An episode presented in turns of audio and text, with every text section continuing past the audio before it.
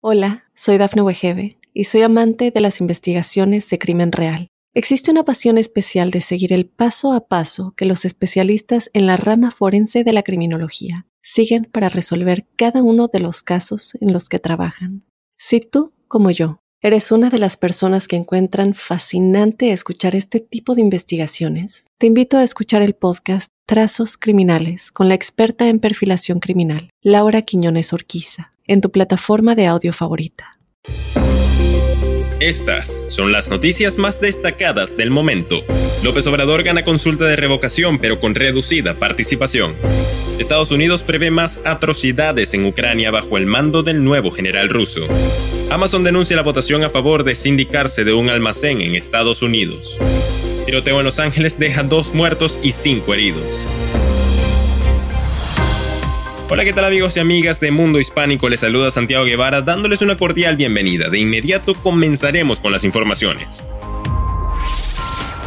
México apostó este domingo por la continuidad del presidente Andrés Manuel López Obrador como presidente del país en la consulta de revocación de mandato, pero la participación no llegó al 20%, la mitad del 40% del censo electoral que era necesario para que el ejercicio fuese vinculante, informó la agencia de noticias EFE. Entre un 90,3% y un 91,9% de los electores que acudieron a las urnas votó a favor de que continúe en su cargo los tres años que le restan de mandato, mientras que entre un 6,4% y un 7,8% prefirieron la revocación, informó el consejero presidente del Instituto Nacional Electoral, Lorenzo Córdoba. Estados Unidos interpretó este domingo el nombramiento de un nuevo general ruso para coordinar la guerra en Ucrania como una señal de que están por venir más atrocidades y actos de brutalidad contra los civiles ucranianos. Altos cargos de la Casa Blanca reaccionaron así a la llegada al mando de la ofensiva rusa de Alexander Dvornikov, curtido en la guerra de Siria y actual jefe del Distrito Militar del Sur, que incluye la anexionada península ucraniana de Crimea. Amazon ha presentado una denuncia contra la formación del primer sindicato por parte de los trabajadores de un almacén del gigante tecnológico en el distrito neoyorquino de State Island, informaron medios locales. Según la compañía, los líderes sindicales presionaron a los trabajadores para que votaran a favor de la formación de un sindicato, un argumento que el abogado del conocido como Sindicato Laboral de Amazon, Eric Milner, clasificó de absurdo, según el canal CBS.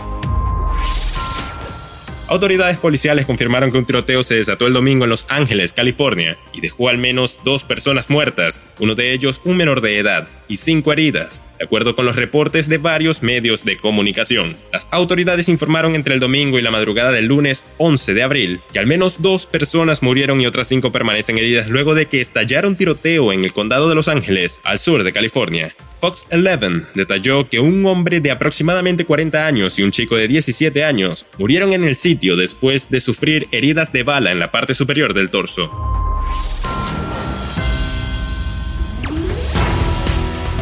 Bien amigos, de esta forma ponemos punto final a esta emisión de Mundo Now. Les ha informado Santiago Guevara recordándoles que en Mundo Hispánico estamos a tan solo un clic de la información.